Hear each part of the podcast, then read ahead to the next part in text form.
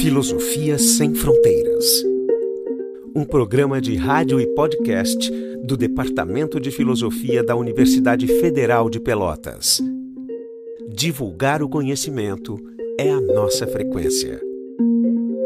Olá a todos e todas, é, bem-vindos a mais uma edição do Filosofia Sem Fronteiras. É, hoje nós temos como um convidado muito especial o editor Ivan Pinheiro Machado, é um dos responsáveis pela editora LIPM, e nós estamos convidando ele para nos trazer um depoimento assim da, da, sua história como editor e livreiro agora, bem como da, da editora LPM. O negócio é o seguinte, deixa eu... Ah, ah, na verdade, ah. o, o Milor Fernandes, o Milor Fernandes, que, o Milor Fernandes, que foi um grande amigo da vida inteira, Uhum. Eu tinha uma frase que ele dizia que, que as coisas são ordenadas pela teoria circunstancial da história. Uhum. Seja, tudo é uma questão de circunstância. Né? E a LPM, a rigor, ela, ela não nasceu assim, vamos fazer uma editora. Ela foi um gerúndio, assim, ela foi aparecendo, entende? Na uhum. verdade, ela a origem da LPM está lá nas, nas lutas da resistência democrática da década de 70. Eu era aluno da Faculdade de Arquitetura, o Edgar Vasques também, e o Paulo Lima não era aluno da faculdade, mas ele andava sempre ali pela faculdade, e, e havia uma efervescência muito grande no movimento estudantil naquela época. Que ano então, isso, mais ou menos, assim? Hein? Que ano exatamente isso, mais ou menos? 1974. Uhum. 1974. Uhum. Então, uh, o que, que aconteceu? O Edgar, a gente, faz, a gente fazia uma, uma, uma revista interna lá na Faculdade de Arquitetura que chamava-se Grilo. Uhum. Lá no Grilo, o, o, Edgar, que já fazia grande sucesso na Folha da Manhã com a sua tira Rango, né? era aquele miserável que vivia dentro de uma, de uma lata de lixo, comentando, filosofando uhum. sobre as desigualdades sociais, sobre o Brasil, sobre. Enfim. E, e aí a gente publicou o rango dentro da, da revista Grilo, lá na universidade, lá na faculdade.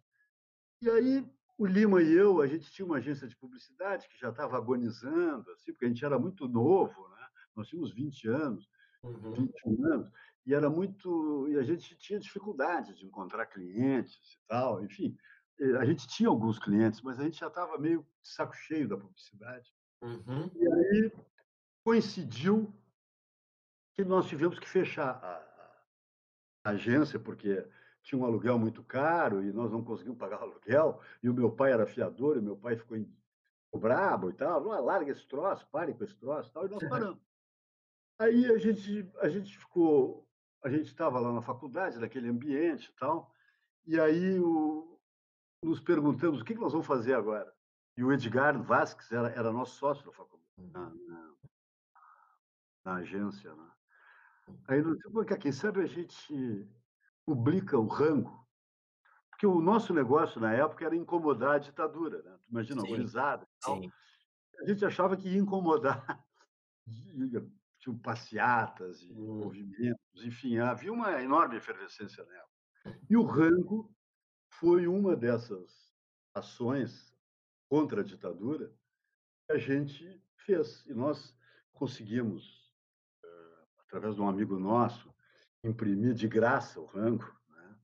Tem até ah, uma história, teve até uma história que ficou famosa. Por que, que o rango era marrom? Uma vez, uma, eu estava dando uma, eu dando uma entrevista, uma, uma palestra lá na Fabico, na Faculdade de Comunicação aqui da URGS, e aí uma menina levantou-se e disse: Olha, a LPM sempre foi de vanguarda e tal. Tanto é que o primeiro livro era marrom. aí eu digo: Olha, eu lamento te decepcionar, mas eu vou te contar a história por que, que saiu marrom. E, na verdade, foi isso. Tinha um amigo nosso, o Alfredo Oliveira, que era muito conhecido na cidade, ele já faleceu, como Carioca, que era um gremista, vivia lá no Grêmio, foi... Enfim, e o, o Carioca era nosso amigo, e aqueles caras que amam mal-humoradamente, sabe? Uhum. Ele sempre estava assim, puteando a gente. Ah. Aí nós chegamos, ele tinha uma gráfica, né? Aí nós chegamos um dia lá, a gente tinha feito alguns trabalhos na agência de publicidade com ele, mas um dia chegamos lá, eu e o Lima, Simba Carioca, nós fechamos, a, nós, o apelido dele era Carioca, hum. e, e nós fechamos a agência, nós estamos fazendo uma editora aí, queríamos imprimir um livro, e a gente queria que tu imprimisse. Ah, mas e quanto é que vocês vão pagar? Pô, nós não temos dinheiro, cara. Vai ter que... É, não sei o que e tal. Aí ele, pô, Carioca, tá, tá bem, mas só se for domingo. Aí tá, domingo a gente. Bom, então nós fomos lá para a gráfica e tal. Ele deixou um cara lá para imprimir e tal. E aí nós chegamos, tá, então vamos lá e tal, né? Tava lá o papel, né? Tudo ele bancando. Mas ele não apareceu. Aí ele chegou e aí nós chegamos, tá aí, vamos ver a tinta aí, tia. Aí o cara disse, pois é, temos um problema. Eu digo, qual é o problema? O doutor não liberou o preto. Mas e aí? Não, tem esse monte de lata aí com tinta no fundo, é para vocês misturarem essa lata. Então tinha um monte de lata, assim, com lata de vermelho, de azul, de verde, né, de magenta. E aí, pô, nós começamos a pegar um pouco do um pouco da coisa e mexendo aquele negócio, deu uma lata assim, marrom. Vamos tá. E guardamos um pouco de uma que tinha um pouco mais, que era um laranja. A gente queria fazer a capa marrom e laranja. Então aí começou o rango. Começou marrom. Uhum. Né? E a gente fez o livro, foi. Tinha o prefácio do Érico Veríssimo, né? E vocês tiveram algum problema aí com, com a publicação do Rango? Teve. Imediatamente. Ah, hum. A gente tinha um, a, a a, a sede da, da editora era na cozinha do escritório do meu pai, na rua Venâncio Aires, aqui em Porto hum. Alegre. A gente mandou a carpetar a cozinha, uma casa grande, uma cozinha grande. Aí a gente ficava por ali e tal. E aí, no que a gente lançou o Rango, o Rango foi campeão de vendas na, na, na, na Feira do Livro. Né? E, aí, e aí, um belo dia, a gente recebe, sim, uma semana depois da Feira do Livro, uma intimação da Polícia Federal para prestar esclarecimentos. Né? Faz sentido, né?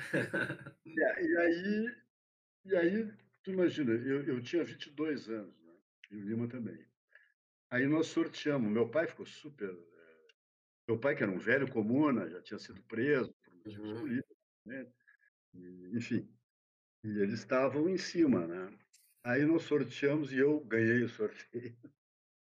E, e me toquei lá para o edifício Coliseu, na época, né, onde era a Polícia Federal. Aí o pai do Lima, que era muito amigo do Érico Veríssimo, meu pai, uhum. eles armaram um esquema de proteção, assim, tipo, falando com pessoas da cidade, o Brossar, uhum. o, Érico, o Érico e mais os intelectuais, né, o, o Dionélio Machado, enfim, que desse, porque naquela época era o seguinte, o cara sumia e não se ouvia mais falar. Sim. Mais...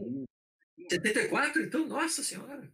Puxa vida, então. É, era uma foi, coisa... na, foi, na feira, foi na feira do livro de 74 que isso aconteceu ou na de 75? É, depois da feira.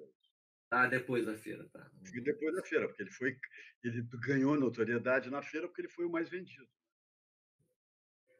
E tinha dentro do rango uma tira que tinha uh, os. Uh, o, ali no, no brasão da República tem uns ramos de café e tinha uhum. dado uma, uma geada no Paraná e tinha queimado café lá e tal. E o Edgar fez uma, uma, uma, uma um cartoon lá do rango que tinha assim, saído fumaça dos raminhos de, de café do, do brasão. Como, como é proibido falar, tem uma lei que pode usar os símbolos pátrios e tal. Os caras se basearam nisso e tentavam também aprender o rango, porque eles diziam que era revista e não era livro. Então, esse foi o meu debate com o gurilão lá. Uhum. Eu até não vou dizer o nome dele, porque não vale a pena. Sim. Deve ter os parentes aí. Uhum. Enfim. Mas eu sei bem o nome dele. E, e o cara ali, é, tal, e eu ali, imagina um guri, 20, Nossa. 21, 22 anos. O cara lendo o rango na minha frente. Dizendo, é, isso aqui é uma revistinha tal. Isso aqui não é livro, nós vamos ter que aprender isso aqui tal. Porque havia uma lei também que era o seguinte: hum. revista era obrigado a ter um depósito no Departamento de Censura Federal. Hum. E livro não, livro era por conta e risco da editora, compreende? Então eles ah, não, sabia dessa diferença, né? Hum. É, naquela época era assim. Hum. Revista era um periódico, era mais uhum. potente. Sim, sim, sim. E era uma lei perversa, porque na verdade era o seguinte: é, é, é, estimulava a autocensura. Porque o livro é muito caro para fazer, né? Então, uhum. se na bola e fosse apreendido o livro, era um baita prejuízo. Então, o livro era por conta e risco do editor. E a uhum. revista não. Tinha, era, era submetida à censura prévia, tinha todo um lance, né, como jornal. Né? E como o Congo era, era grampeado, eles se baseavam nisso para dizer que era revista. Que nós estávamos legal, porque nós fizemos uma, uma revista pirata que não tinha sido para dar, e o cara com aquela ladainha para cima de mim. Olha aqui, piada de coronel, que é isso e tal, vocês enlouqueceram e tal. Vai te incomodar, porque vocês vão se incomodar, porque não sei o que e tal, porque elas vão aprender. Porque... E foi, foi, foi, foi com aquela. Uh, aquele discurso, assim, né? Esquizofrênico, assim, hum. furioso. E o, e o mais engraçado era o seguinte: era que eu, eu eu não estava nervoso, eu não estava. Eu acho que isso deixou o cara mais brabo ainda. Porque, hum. porque esperava assim que, que eu ficasse apavorado e tal. E eu fiquei, eu, eu, eu ficava olhando para ele assim, né? Porque, na verdade, eu tinha assim um longo histórico de problemas com a polícia já, Porque uhum. havia, eu, eu cresci uma perseguição política que era feita contra o meu pai, nós tivemos no exílio, e, uhum. enfim, aquilo ali para mim era, um, era uma rotina, compreende? Uhum. Né, eu, desde os 11, 10, 11 anos, eu, eu, eu vivia essa realidade de, de, de estar atrás de onde estava o meu pai, sabe, aquela coisa. E eu ficava olhando para o cara, e o cara ficava puto comigo, porque eu não ficava apavorado. Aí, numa hora, assim, como eu estava com a cabeça muito boa, assim, falando, o cara falava, falava, falava, falava, e eu dizia para ele, é livro, né?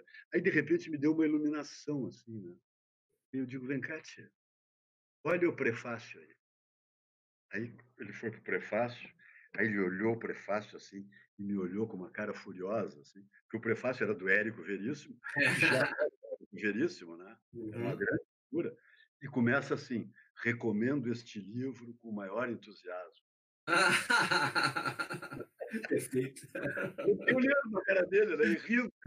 Ele olhou assim e disse assim, olha aqui, ô guri, dessa vez tu te escapou, mas tu te manda e tu fica frio porque nós vamos pegar no teu pé. E eu digo, não, tu abre o teu olho. Aí eu digo, fui saindo, né? Tá bem, doutor? Eu chamava ele de doutor, né? Tá bem, doutor, tá bem, doutor, tá bem, doutor.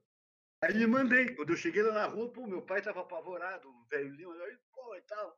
Demorou isso aí umas três horas, mais ou menos.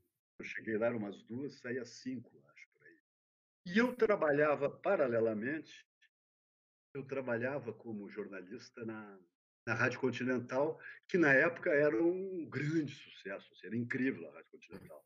Uma rádio que pertencia à Globo e tinha toda uma, uma nova narrativa de rádio, como se fosse uma FM, assim. Trabalhava o Luiz Fernando Veríssimo também, trabalhava um monte de gente lá. E era uma rádio bacana, charmosa e tal.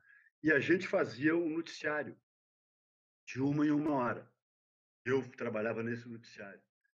E numa das, e numa das, da, da, do, numa dessas edições, a gente recebeu a notícia. A gente fazia uma, uma escuta da Rádio Globo do Rio de Janeiro. E a gente sempre acabava furando a Guaíba aqui, que era a grande rádio lá. Sim. E aí deu um, houve uma série de condecorações do Terceiro Exército, e a gente foi lá e fez um texto debochando do e aí eu sei que eu escrevi assim, eu nem me lembro por que, que eu fiz isso. Né? Assim, ah, os milico, tu chamar, com o perdão das senhoras que possam estar ouvindo isso, tu chamar milico, militar de milico, era a mesma coisa de chamar de filho da puta, por exemplo.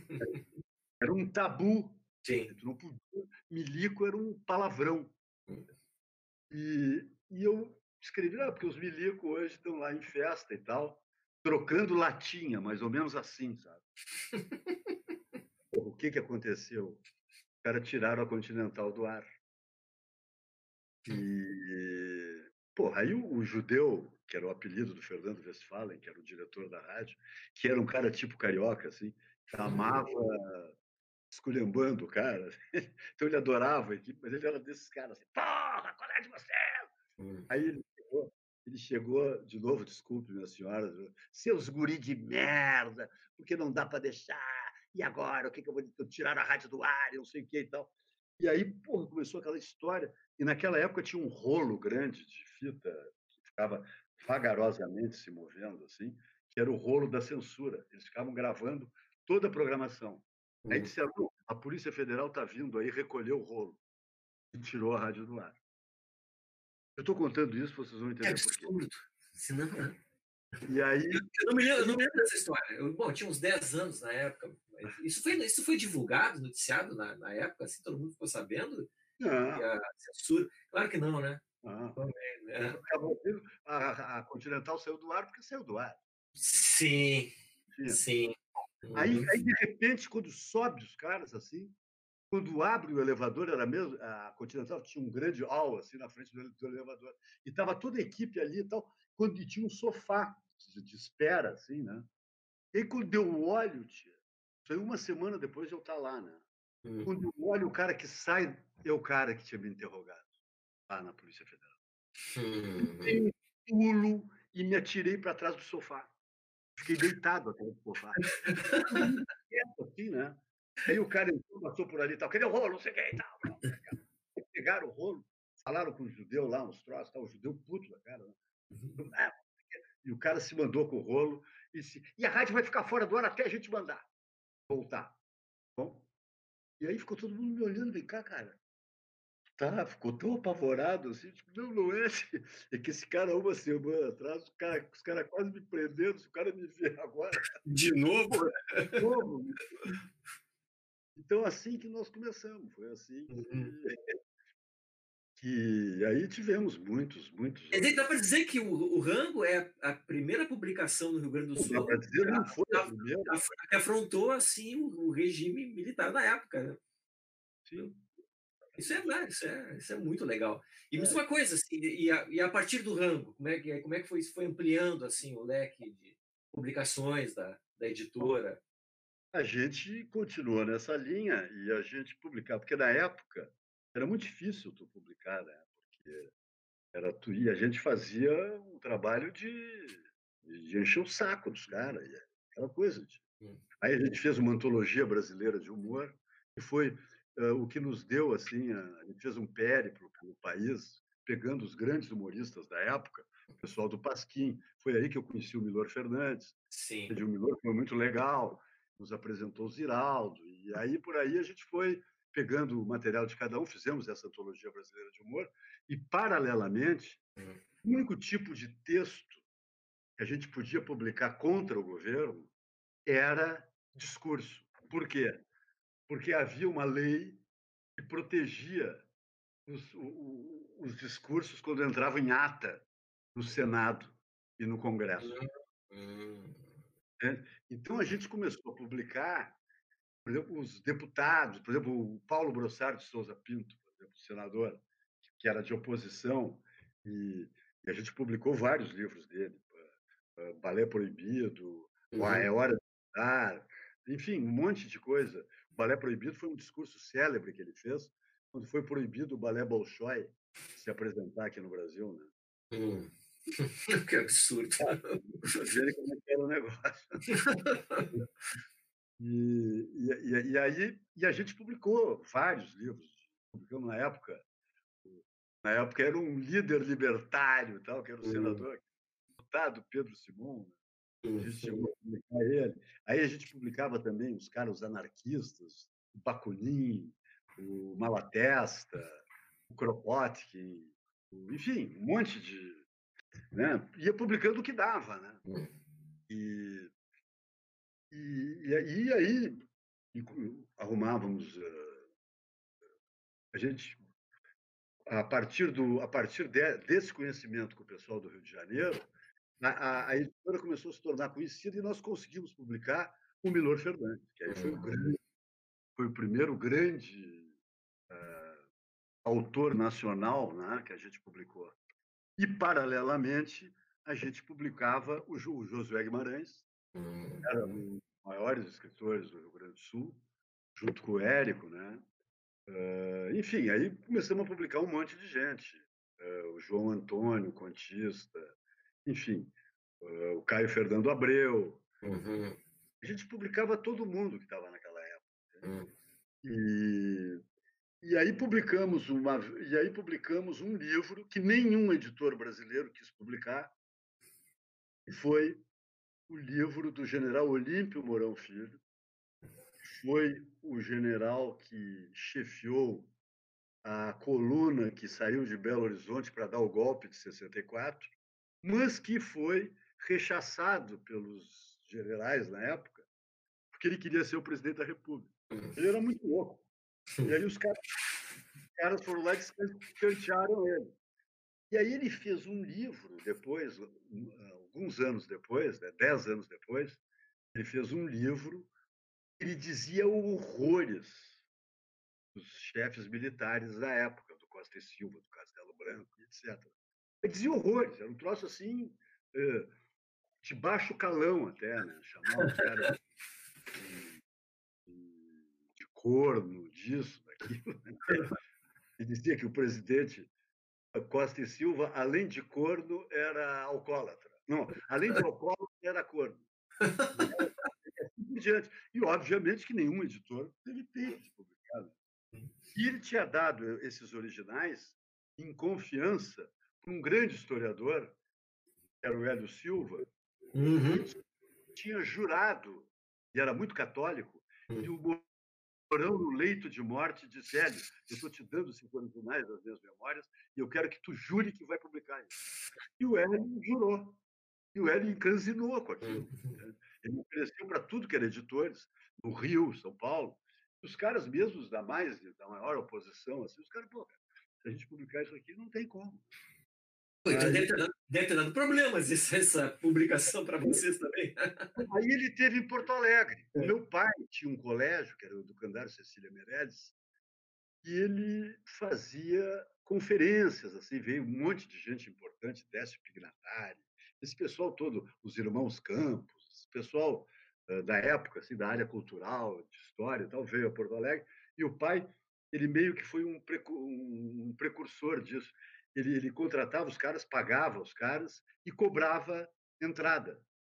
Uhum. Pagava lá e assistia o Décio Pignatari. Uhum. O Hélio Silva foi um dos convidados.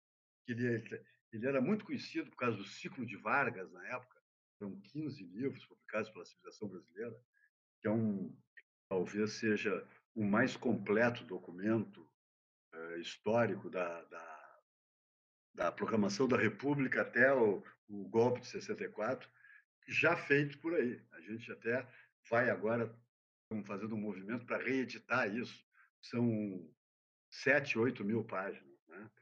E o Hélio Silva veio aqui e tal, e depois o pai foi jantar com ele e me convidou não quer junto? Eu vou jantar lá com ele, Silvio e tal, não sei o quê. Aí eu fui, né? Aí o. Aí papo vai, papo vem, falei, ah, nós temos uma pequena editora e tal. Ah, é, e tal. Olha, eu tenho um livro aí. É um negócio do Olímpio Filho, mas o Hélio Silva, assim, muito tranquilo e tal, né? Eu digo, ah, não interessa, claro, tal. Aí ele me mandou os originais, eu li aquilo, fiquei apavorado.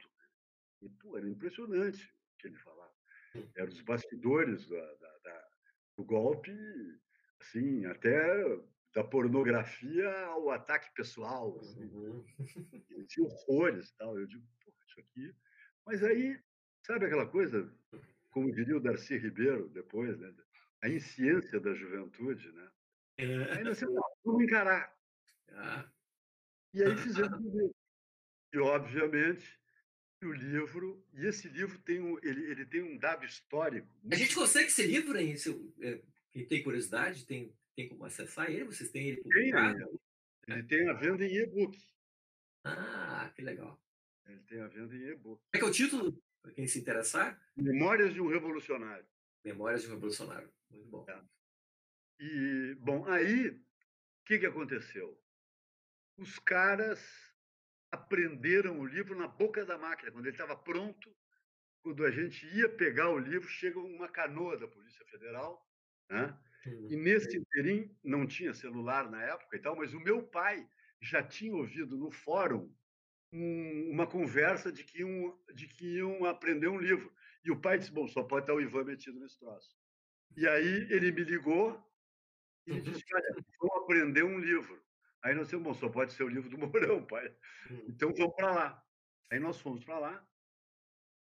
E aí, bom, aí já era 1978, já estava assim, a, a abertura já estava vendo, tanto é que esse foi o último livro, esse é o dado histórico que eu ia dizer, foi o último livro aprendido pela ditadura.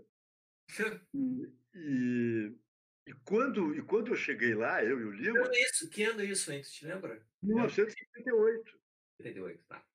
78. E, e aí a gente... Bom, aí foi um...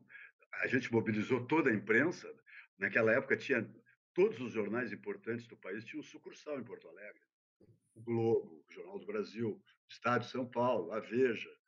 Isso tudo tinha sucursal. E aí era aquele monte de jornalistas, juntou um monte de gente. A gráfica, e, e a gráfica era o champanhar, que eram os padres aqui. Né? Uhum. Ali na PUC.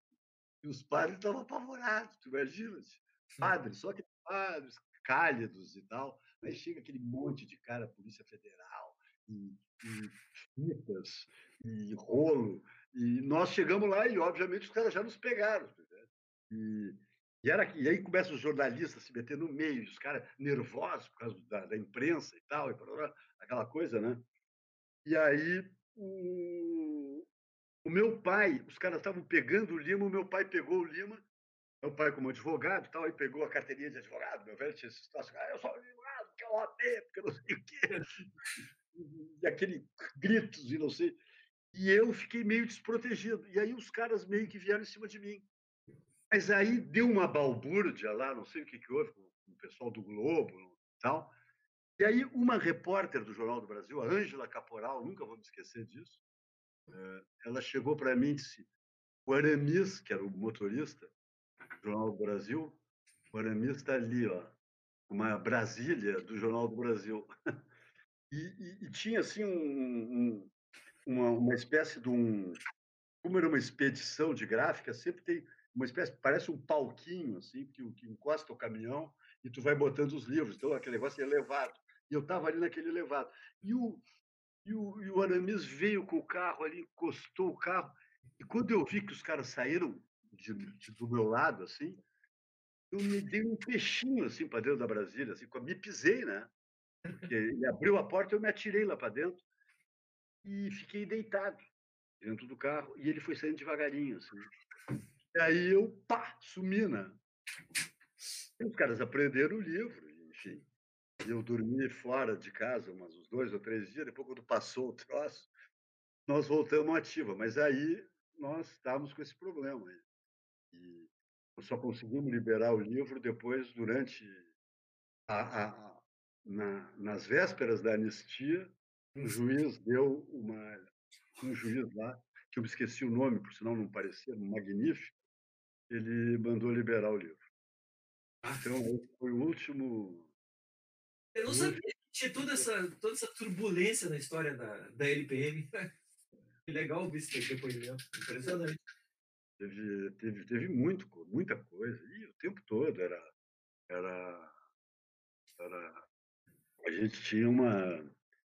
Bom, eu, eu só para ter uma ideia, eh, no período da Dilma, saiu uma lei que qualquer cidadão brasileiro pode pedir para a Casa Civil o que os serviços de informação têm a seu respeito.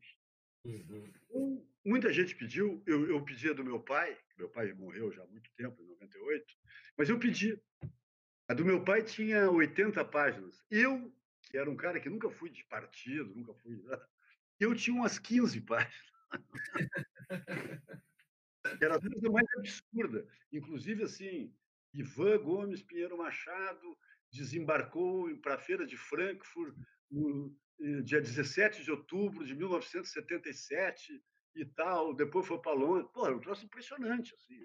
É um Big Brother, assim. É assustador, assustador. É assustador mesmo, que eu digo, pô, eu que não tinha... Eu, a única coisa, óbvio que não ia estar ninguém atrás de mim na Europa, né?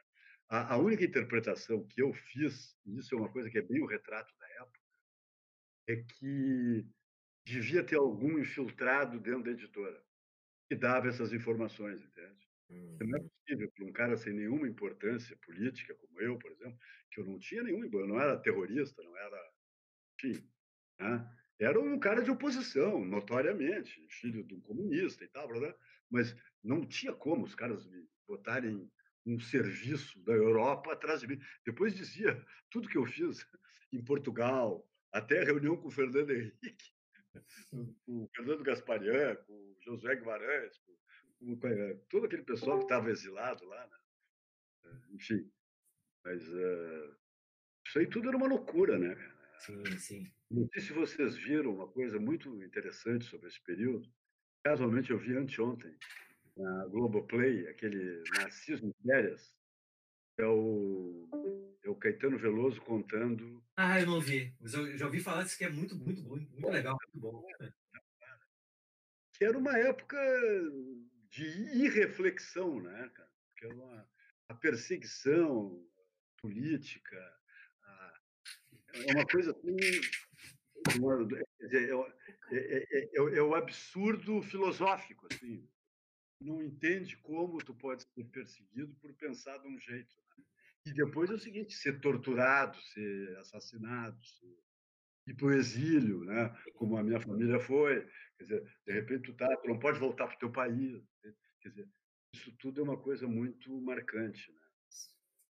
Ah. Muito marcante. Não, e não podemos e não dá para esquecer, né? Isso que, isso que também é. bastante. Verdade, uma coisa que o Caetano fala, o Caetano fala eh, ele, ele, ele é demais para falar, né? Mas uma coisa que ele fala num diálogo dele com o Rogério Duarte, uh, na prisão, né? O cara chega e ele, Caetano, uma vez que tu é preso, tu é preso para sempre. Isso é quem viveu essa época, assim, tu mais ou menos consegue entender o que ele quis dizer, entende? Uhum. É uma coisa que, que, não, que não sai da tua cabeça. Né? Tudo isso vai e volta, tu, tu, te, tu, tu te depara com isso. Olha só, tu tá me ouvindo, Ivan? Tá ouvindo bem? Deixa eu ver só um comentário assim para os ouvintes, para esclarecer o que me fez eh, te convidar para fazer um depoimento sobre a, sobre a LPM e tua história como, como editor, porque o, o, encontro que eu tive com o Ivan Pinheiro Machado foi na livraria da LPM que tem ali no. Não, a livraria é Pocket Store, não é da LPM, é minha.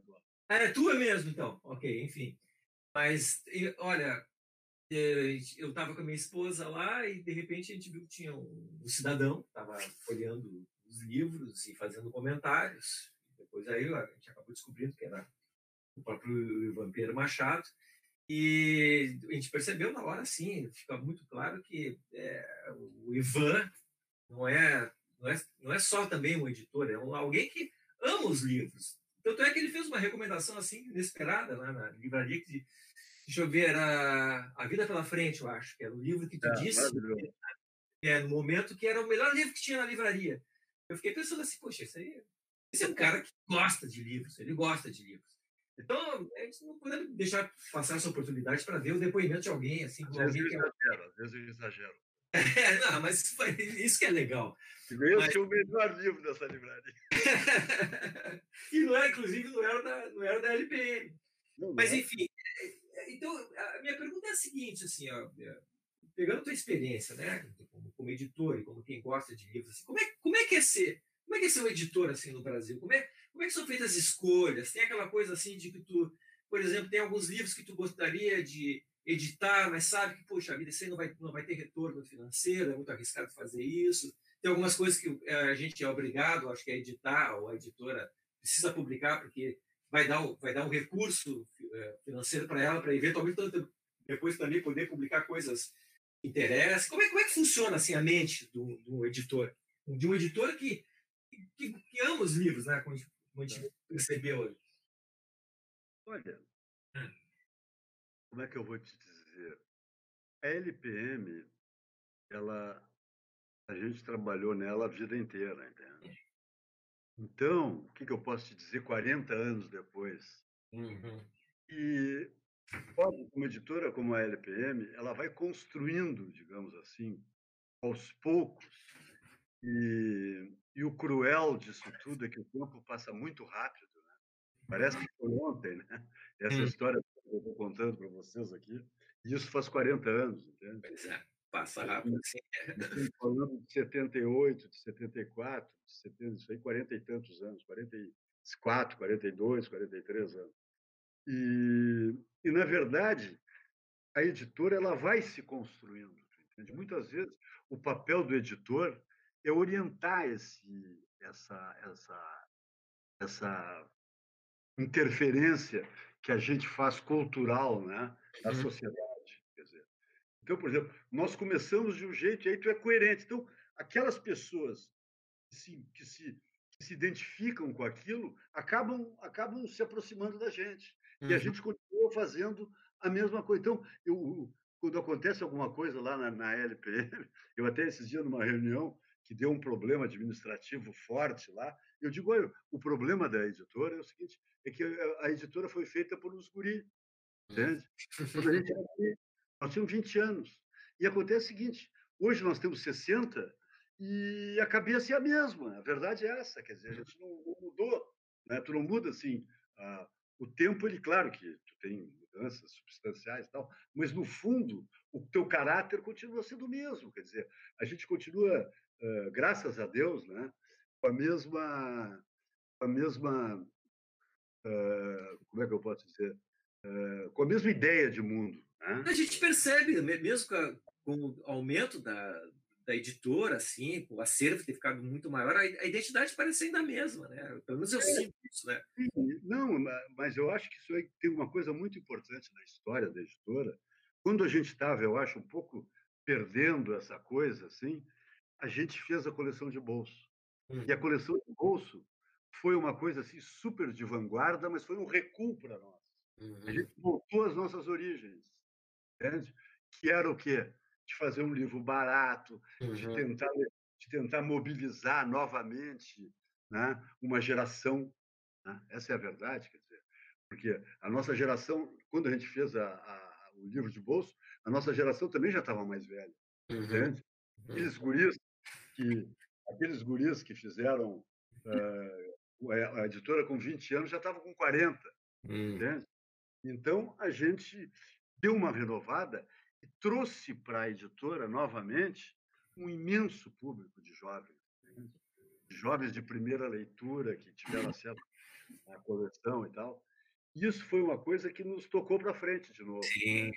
Ponto... Mais, fica mais acessível os livros, né? Sem dúvidas. Faz uma... hoje, né? hoje, a coleção de bolso, hoje a coleção de bolso tem 1.400 uh, títulos, né? Ah. Isso é coisa impressionante no Brasil. Impressionante, é impressionante. Impressionante isso. Então, essa coisa foi. É, tu me perguntasse assim, como é que tu escolhe? Quer dizer, claro que a gente tem uma equipe hoje que, né, que usa, por exemplo, essa, essa ideia que o perfil da editora, né? Ele tá, ele é mais forte do que nós, de repente, entende? Porque uh, muitos autores se aproximaram da gente, se aproximam da gente, e tem autores que são autores da casa, né? Uhum. A gente muito independente. Por exemplo, o Faraco chegou e disse: Tu publicaria um livro, não sei o quê? Eu digo: Faraco, Sérgio Faraco publica nesta casa livro com papel em branco. não, eu não né? Quer dizer, tem certas coisas que estão que acontecem. Esses são os autores que nos uhum. acompanham a inteira, tu entende? E aí tem vários, tem o Tabajara Ruas, tem a Marta uhum. Tem, enfim, Davi Coimbra, e e, e outros, né? Flávio Tavares.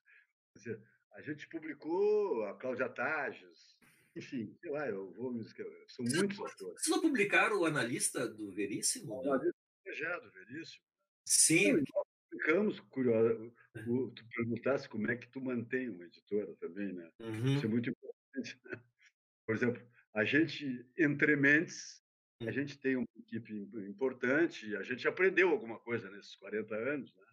Teve um livro que todo que passou na mesa dos principais editores de Rio e São Paulo e ninguém quis. Hum. E eu acabei lendo esse livro e, e achei muito legal, muito interessante esse livro e resolvemos publicar. E pagamos lá uma, uma quantia enorme pelo livro, para a época, hum. foi 8 mil dólares. Isso aí aconteceu há cinco anos atrás. Esse livro é o Sapiens, que vendeu um milhão de exemplares. Ah, olha só. Entende? E essas então surpresas, né? Por exemplo, o, analista de Bagé, vocês imaginavam que ia ser aquele, aquele estouro de vendas que, que foi na época? Que eu me lembro. Ninguém imaginava. É, né? impressionante, né? Algumas coisas assim. É... Deve acontecer também coisas que se espera uma vendagem maior e também não, não é o que. É, claro. Que tu, é. tem, que tu coloca as fichas e não acontece nada. É, tem que. O mercado é muito perverso nisso. Né? E volátil, né, também. É, e é muito complicado, né? E também tu, o que eu sempre digo, assim, quer dizer, o fato de, de a gente ter ficado aqui em Porto Alegre, por várias razões. Né? e a gente acaba pagando o imposto RS, como eu digo. Né? Uhum. O fato de tu estar tá aqui, né? no fim do mundo, tu entende? Uhum. No fim do mundo. Hoje em dia não é tanto, sabe? Mas, mas digamos assim, naquela época chave da, da, da, nossa formação, que foi no final da década de, de 90, e toda a década de 90, que a gente estava aqui, a gente, né, uh, pré-internet, a gente sentia muito isso, sabe? De estar tá alijado do centro cultural, sabe? que era Rio e São Paulo. Uhum. Tanto é verdade que a LPM só foi viável a gente praticamente se mudou para o Rio no começo. Uhum. Um apartamento no Rio de Janeiro. E, então, o começo da editora todo. Eu não sabia disso. Vocês é, chegaram a se mudar para o Rio de Janeiro, né? É, mas é, era só nós, a editora continuava aqui, a gente fisicamente. Uhum. Ah, sim, mas claro, mas faz diferença isso, sim, tá? Os contatos, né? É, ah, e, a gente andou publicando umas coisas que os caras ficavam atrás de nós e, e ficavam e ficavam nos perseguindo e botavam caras vigiando a editora, e a gente ficava muito tenso com isso. Então a gente preferia ir para o Rio, porque lá a gente ficava anônimo, entende? Sim. Então, Sim. isso aí aconteceu várias vezes. Né? Eu lembro que uma vez a gente publicou um livro do Marcos Sacorreia, quando lá nos Estados Unidos liberaram os papéis da, da Operação Brother Sun, que foi do golpe de 64, a proteção que os Estados Unidos deu ao, ao golpe. Então, o Marcos Sacorreia fez uma enorme matéria, quase aprender no Jornal do Brasil, hum. quando saiu no Jornal do Brasil. E nós pegamos esse material e transformamos em livro, rapidissimamente, assim. Né? E, obviamente, que sujou, né? Os caras já queriam aprender o livro e chamava-se 1964, visto e comentado pela Casa Branca. Marcos uhum. lembro dessa publicação. Uhum. É, então, a gente pá, foi para o Rio E aí a gente ficava lá no Rio e tal. Eh, era sempre melhor ficar no Rio, né? Certamente. Naquela época. Né? A gente era guri, estava no Rio de Janeiro, aí conhecendo o Enfio, o Ziraldo, o Milor, toda essa turma, né? Era um. Olha, vou te contar, eu tenho recordações assim absolutamente incríveis dessa época. Uhum. E foi lá que a gente conheceu muita gente também, né? E, e aí, eh, inclusive, agentes literários. Aí eu comecei a frequentar a Feira de Frankfurt. Eu fui 40 vezes à Feira de Frankfurt, para ter uma ideia. Hum. Eu, eu, eu digo até aqui, os caras, eu, eu acho que eu fui mais. O único lugar que eu fui mais do que a Frankfurt foi Torres. Porque, eu, durante 40 anos, eu, há 40 anos, eu vou a, eu vou a Frankfurt todas as feiras do, do livro de Franco, que, que, que era, era muito importante. Hoje já não é tão importante assim. Esse ano não vai ter, naturalmente. Né? Pela primeira vez em cento e tantos anos não vai ter. É, mas uh, a Feira de Frankfurt é o lugar onde se reúnem todos os agentes do mundo inteiro e onde se negociam direitos autorais internacionais. Sim, sim, não, importantíssimo. Mirari, eu... posso fazer sim. uma pergunta para o Ivan? Olha só, te apresentei, William. William. Eu sou um colaborador aqui da, da Filosofia Sem Fronteiras. Prazer. Universidade Federal de Pelotas. Atualmente eu estou na direção do Instituto de Física e Matemática, mas eu, eu sou amante dos livros, fiz filosofia. E... Fala um pouquinho mais alto, por favor. É. é ah, sou amante dos livros, né? E, e, fiz o curso de filosofia. E, e, e, assim encontrei o Miralli e outras pessoas também que gostam muito da parte de, de livros em geral. Ah, a editora L, LIPM, assim, você tem ideia, Ivan, assim, de quantos uma tiragem assim de milhares de milhões que já, já impactou no Brasil assim, nesses 40 anos ou mais assim. E... A editora? Quantos, é, quantos livros? É, aproximadamente assim, por alto. Assim. Arte. Só de pocket foram uns 30 milhões. Não, assim, é porque a pergunta vai nesse sentido, né? Que é, a editora de vocês, então, ela é responsável por um público nosso de língua portuguesa, brasileiro, até em outros tal, mas assim, importantíssimo, né, na, na população, né? É, para tu ter uma ideia, a, a, a, verdade é a seguinte, quer dizer, uma editora, ela só existe se ela tiver leitores, né? Óbvio, né? Uhum. E, e uma editora eh, como a LPM, por exemplo, que é uma editora que se fez a luta, quer dizer, nunca teve investidores e coisas assim. A gente fez, a gente, a gente fez. Eu sempre digo o seguinte, que o que, o que me orgulha muito nessa nessa saga toda aí é que é uma editora que foi feita pelo leitor. O, o recurso que a gente teve para construir a LPM foi o recurso da venda dos livros que o leitor trouxe. Quer dizer, não foram investidores, não foram empresas, não foram. Né? E, e, e, nesse interim, eh, ela conseguiu uma proeza para uma editora do Rio Grande do Sul, que foi, como eu digo sempre, ultrapassar a vacaria ali. Né? Hoje, não, hoje seria o Passo de Torres, né? porque tem a BR-101. Né?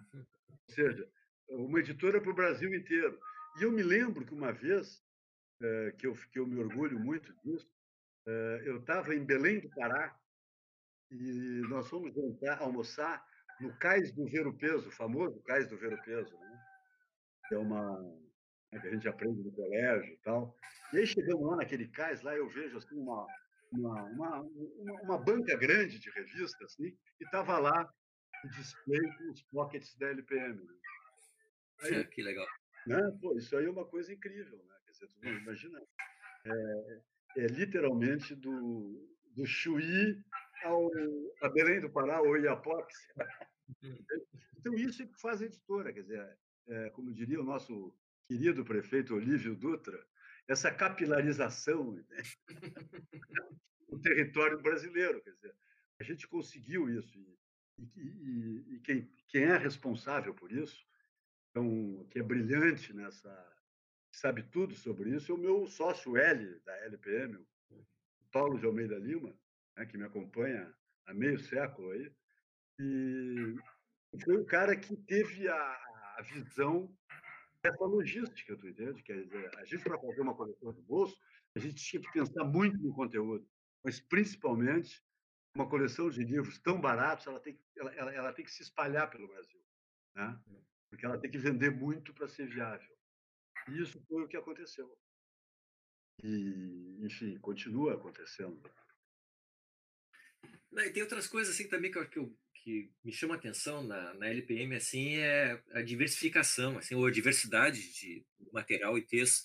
Eu estava prestando atenção na última vez que eu estava lá na tua livraria e vi que vocês têm uma coleção de mangás japoneses assim que eles fazem mangás de obras clássicas como Metamorfose, O Capital. É impressionante, isso é, isso é muito legal, sabe? Ter esse tipo de preocupação assim de apresentar uma, coisas que são, digamos, diferenciadas dentro do, do mercado de livro no Brasil. Sabe que uma coisa, foi muito legal para a LPM. Eh, eu vi que o William, que é da área de filosofia, né? Na verdade, o William, o William, ele é professor de estatística, ele é professor de matemática, por isso que ele fez a pergunta numérica para ti também. Bem, não, mas é que, porque na verdade, a formação da editora ela é multidisciplinar, uhum. entende?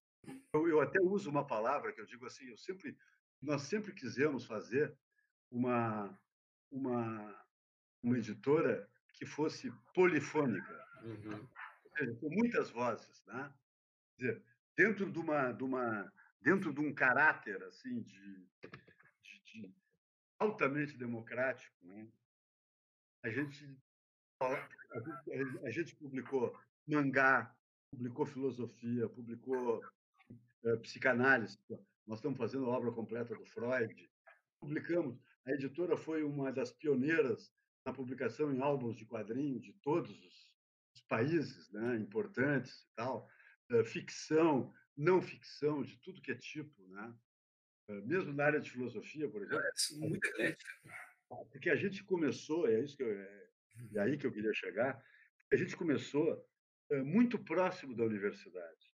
Eu posso dizer, eu sempre digo assim que a, que a LPM ela, ela começou dentro da Universidade Federal do Rio Grande do Sul, dentro lá da, da Faculdade de Arquitetura. Uhum. E, e lá nós acabamos atraindo assim pessoal de filosofia, pessoal de sociologia, pessoal de, de, de da, área, da, da, da, área de letras, das humanas. Né? Então, virou um veículo de uma uhum. geração. Entende? E isso aí acabou se mantendo, compreende? Quer dizer, uhum. tanto é que a gente, quando faz, por exemplo, as obras completas do Freud, que nós estamos fazendo agora, então tem uma equipe assim de, de, de comentadores, de, de, gente que faz prefácio, de eh, anotações, etc. E tal. São edições assim muito bem cercadas, que tem pessoal daqui da faculdade, daqui da faculdade de filosofia, de, uhum. de, de, de medicina, enfim, uhum. área de psicologia, psiquiatria, como tem pessoal da USP, em São Paulo também, entende? Nós temos uma, uma editora que trabalha e mora em São Paulo, que é a Caroline Chang. Tá? Uhum. Então, a gente tem contatos lá com toda a academia e tal. Nos, nos abastece com prefácios e, e comentários, introduções de livros, quando a gente faz do Kafka, do Nietzsche, uhum. do Schopenhauer, etc. Ivan, olha só, estamos chegando já no, no, final da nossa uma hora. Eu queria que tu desse um depoimento. 40 assim, anos, uma hora. É, uma, é, Uh, o que, que tu tá, na verdade a pergunta é o que, que tu acha assim do destino do livro em papel? Que, como é que tu como é que tu está vendo essa coisa de eh, se tem um público que está se voltando mais agora para o livro digital? Eu por exemplo eu sou da velha guarda assim eu, eu prefiro ainda mil vezes o livro na mão em papel mas eu não sei se se isso vai se manter. De fato não tem não tem ideia de como é que possa ser o destino né do livro. O que, o que tu pensa sobre isso? Eu acho o seguinte eu acho não, eu tenho certeza do seguinte: não é um grenal. Né, uhum. Do virtual versus o físico. Né? Porque o trabalho do editor ele vai ser preservado, seja de forma virtual ou seja de forma física. Quer dizer, o problema é da gráfica, não é nosso. Sim, sim. Nosso trabalho de publicar, de selecionar, de uhum. dirigir, de, enfim, de, de criar uma, uma, uma opção uh, verdadeira, ainda mais hoje em dia, com essa coisa de fake news, quer dizer, essa coisa do, do, do que se fala do jornalismo profissional, isso aí tudo tu, tu pode uh, uh, incluir a editora nisso, porque a editora ela é importante na medida em que ela seleciona o show e o uhum. na medida em que ela tem, em que ela dá credibilidade a, a quem ela edita, né? ela transfere a sua credibilidade. Uhum. Então, isso ela tem interesse em manter a sua credibilidade, compreende? Quer dizer, esse trabalho ele vai ser veiculado em papel ou vai ser veiculado virtualmente, entende? Uhum. Isso aí não. Mas a verdade é a seguinte, quer dizer, hoje em dia o, o, é muito pequena ainda a percentagem do livro, livro o e-book, né? Uhum. Não chega a 8%, 7%, entende? Então, mesmo, por exemplo, num livro como Sapiens, por exemplo, que é um livro emblemático, porque vendeu um milhão de exemplares, chegar e perguntar assim, quantos e-books venderam? Isso aí não... 20 mil. Uhum. Fora a diferença. Então é uma, é, quer dizer, não é uma coisa assim que tu é, que seja que esteja na pauta no momento, tu entende? Uhum. A verdade é que o livro físico ele ele ainda vai é, pelo que eu pelo que a gente vê, né? A gente vê que ele ainda vai durar muito tempo, né? não sei quanto, né? Mas eu digo, nós temos, a gente tem e-book, quase todos os livros da LPM eles têm e-book. Pode comprar e-book, qualquer livro. Sim, sim. E mais ainda os que nós não reeditamos, como esse livro do Mourão, que eu falei no começo. Esse livro só é disponível em e-book. Uhum. Aí tu vai ver quanto vende por mês, vende três, quatro, cinco. Uhum. Então, então uh, depende muito, entende? É uma coisa que ainda. Pode ser complementar, né? Eu acho que sempre vai ter o um apelo assim tátil dos livros, né? Que faz diferença, aquela coisa que tu, tu não precisa estar, tá, não precisa estar tá ligado em nada para poder ler um livro, né? Basta ter uma luz na é, rua. Não estraga, né? É. Assim, livro não, não, não, falta pilha. Né? Exatamente, exatamente. É, é outro tipo é, de apelo. Mas eu acho, viu? Agora, assim, falando sério, assim, eu acho assim, eu não tenho uma visão romântica disso. Né? O livro físico. Eu acho que o livro, o livro, eu sempre digo o seguinte: só tem duas coisas que durante 500 anos se mantiveram iguais: o livro e o botão. o botão de camisa, de calça. De... Né? O livro, se tu for ver a concepção do livro, da capa, da página de rosto, da, da numeração, da ir passando um livro. Né? Isso aí vem lá da, da, da Bíblia do Gutenberg, né? Uhum. E, aí, e é o mesmo objeto. Não tem nenhuma diferença. A única coisa que mudou foi a tecnologia para obter aquele objeto. Mas ninguém conseguiu melhorar essa, essa ordem da, da mancha, uhum. de uma página depois da outra. Quer dizer, isso tudo, isso nós vamos ter. Entende? Quer dizer, uhum. seja física, seja virtualmente. Né? Mas a verdade é essa, quer dizer, eu, o livro como livro, como, né, como, como fator de, de libertação, né, ele, ele é eterno, né? Uhum. E tu prefere, tu prefere o livro em papel, né? Eu imagino que deve ter uma, uma boa biblioteca. Se bem que dizem, é. né, né, casa de ferreiro, espeto de pau, pode, pode ser o caso, né? mas duvido, eu não acredito. Livro. É, imagino. Eu, eu, até agora, eu estou num processo assim de, de, de doar ali. É, eu também. É, mas é, mas eu devo ter aqui em casa uns 4 mil livros. Uhum. Ah, beleza. É, o meu irmão tem 11 mil,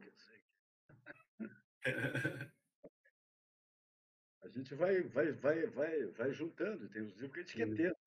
Sim. E não acontece isso também, assim, não tem coisas da, por exemplo, tem alguns livros que tu pensa assim, puxa, esse livro esse livro é um livro que a gente precisa ter na nossa editora. Não passa isso pela cabeça, assim, que tem alguns, sei lá, que alguns livros dão um certo status também para a editora. Olha, isso aqui, essa é uma coisa que não oferece né, a casa. É, o problema é que, é uma editora como a LPM, que tem 3 mil títulos, a gente. E já tem tudo aí, né? Problema, o, grande problema que nós temos hoje é a questão da reedição. Uhum que é uma questão, que é um problema empresarial, comercial e editorial. Por quê? Qual é o problema da Porque a reedição ela não tem a mesma velocidade de venda que o livro que tu hum. lança. Né? Uhum. No entanto, tu tem que ter, porque tu é guarda, digamos assim, do, do acervo de autores. Sim. Né? E aí tu tem que ter esse livro disponível, porque senão uhum. o cara pega o livro e bota na outra editora, entende? Então, a gente muitas vezes tem que fazer investimentos de longo prazo em reedições que tem que estar na rua, compreende? E que, por outro lado, tu tem que ter um equilíbrio, porque tu tem que ter o lançamento, aquele livro que vai vender bastante, para poder financiar essas edições que são mais lentas de venda. Tal. Então, quer dizer, isso aí tudo é uma alquimia. A gente tem que ter. É muito complicado tu administrar um acervo desse tamanho. Uhum. E tem outras editoras também. Quantos títulos, mais ou menos? Vocês têm 3, 3 mil e. Olha, a gente já publicou em torno de uns 3 mil livros. Ah, 3 mil títulos. 3 mil é títulos. Muita, é, muita coisa. Mais até, mas claro que não é tudo ativo, né? Uhum. Mas, mas, a gente tem entre livros que são ativos, assim, tem metade disso. Mas, de repente, tu tem lá livro que está esgotado há cinco anos, quatro anos, dez anos. Uhum. Quer dizer, de repente, a gente vai lá e reedita, entende? Uhum. Porque a gente tem no nosso, nós temos o nosso catálogo, o nosso catálogo ele é muito permanente, porque ele tem muitos clássicos. Tá? Uhum. A LPM sempre se caracterizou por, por, por, por, fazer, assim como a gente tem feito essa coisa de, de, de, de livros uh, uh, modernos, enfim, precursores e tal, a gente fez muito clássico. Tipo, a obra completa do Freud, do, uhum. do Kafka, do Nietzsche. de bolsa agora também vai ter uma versão de, de bolsa da obra completa do, do Freud? Vai, faz, vai fazer tem, parte? Não, já tem. Ah, já tem. Já tem. Já. Ah. Todos os livros que a gente publicou, são uns 10 ou ah. mais, 12 livros do Freud que a gente já publicou. Agora estão saindo mais três. Todos têm em pocket. Uhum. O Sapiens, eu, eu, me lembro de ter visto assim. Eu comprei ele de bolso. Porque, é, sabe, na verdade, até estou precisando de, precisando de espaço. E isso ajuda também a ter livros de bolso. Né? Pocket. Com certeza. O Sapiens vendeu muito em bolsa. É. Pois então, olha só. É, o William, tu tem, tem mais alguma colocação para fazer aqui para nossos ouvintes? Não, só, só, é. só, agradecer ao Ivan, foi um prazer enorme aí conversar com é. uma pessoa como ele. E estimulá-lo, né? Quem sabe no futuro aí nós vamos ter um, uma história da LPM, é. né? É. Seria. Certamente teria que ter uma história da LPM. Porque é uma coisa que pouca gente sabe. O site da LPM hum. tem, tem um, uma, uma, uma, uma, um ícone lá hum. que tem uh, mais de 60 textos sobre a história da editora. Ah, que legal! É. Puxa vida. É. Só isso já, já vale a gente ficar sabendo. Boa tarde. O meu nome é o meu nome é Natália, eu faço parte aqui do da rádio, né? Uh, eu queria só, na verdade, te agradecer, porque assim, ouvindo seus relatos e tu contando foi bem marcante para mim na, no momento da coleção Bolso, né? Porque Sim. eu, você, você pegou a minha geração, né? Que eu não tinha muito acesso a ter muitos livros grandes devido a passar o dia inteiro fora de casa trabalhando. E ter a coleção do bolso para mim facilitou muito. E essa questão fez eu estar aqui hoje, né, Legal. no curso de filosofia e estar tá podendo falar contigo. Então, muito obrigada. Foi uma coisa que realmente, assim, eu fiquei lisonjeada. Tá bom, ô, ô, Natália. Isso. Sabe, sabe, Natália, que na verdade tu é, ah, digamos assim, um exemplo de uma coisa que realmente muito me orgulha na coleção de bolso, porque várias pessoas, assim, várias, vários jovens, muito jovens, me encontraram durante a vida, assim, e, e disseram sempre a mesma coisa. Olha aqui, ó, o primeiro livro que eu li, fora da biblioteca do meu pai, foram os livros de bolso da LPM, porque esse eu podia comprar porque eram baratos. Sim. Legal. sim, é, legal, né? E tinha, e tinha assim a cara dessa geração também. A gente procurava sempre, a gente sempre procurou uh, fazer fazer aquele livro que que as pessoas precisavam, que queriam e que não tinha disposição, né? Porque a, a indústria editorial brasileira até então ela era muito elitista, sempre foi, né? É uma Sim. característica, né? Da cultura brasileira ser muito essa coisa francesa, né? Muito. Uhum. Então, a partir da nossa coleção de bolso da década de 90, surgiram várias outras. Né? E e a gente sempre teve muito orgulho, tanto é que o primeiro o primeiro o primeiro slogan da coleção nem era, mas aí é aquela coisa, né? hum. da, da, juventude também, né? A gente sempre dizia é a maior coleção de bolsos do Brasil. Tinha três livros da coleção de bolsos. A gente Pocket, a maior coleção de bolsos. Pois então, olha só, então a gente só tem a te agradecer, assim, tu obreceu o nosso espaço aqui, ficou, hum. ficou muito, muito legal o teu depoimento. Acho que muita gente, muitos alunos não têm ideia assim do que, que é, do que, que é a história da LPM, então isso vai vão acabar conhecendo. Então, o Ivan Pinheiro Machado, né, nós só temos, só podemos te agradecer por ter cedido teu espaço aqui para nos trazer, eh, contar vale. um pouco da história, da tua história e da, da LPM. Aqui do Rio Grande do Sul e do Brasil, né? Tá bom, olha aqui, ó, não tem nada que agradecer, olha, para mim é um, é um prazer conversar com vocês.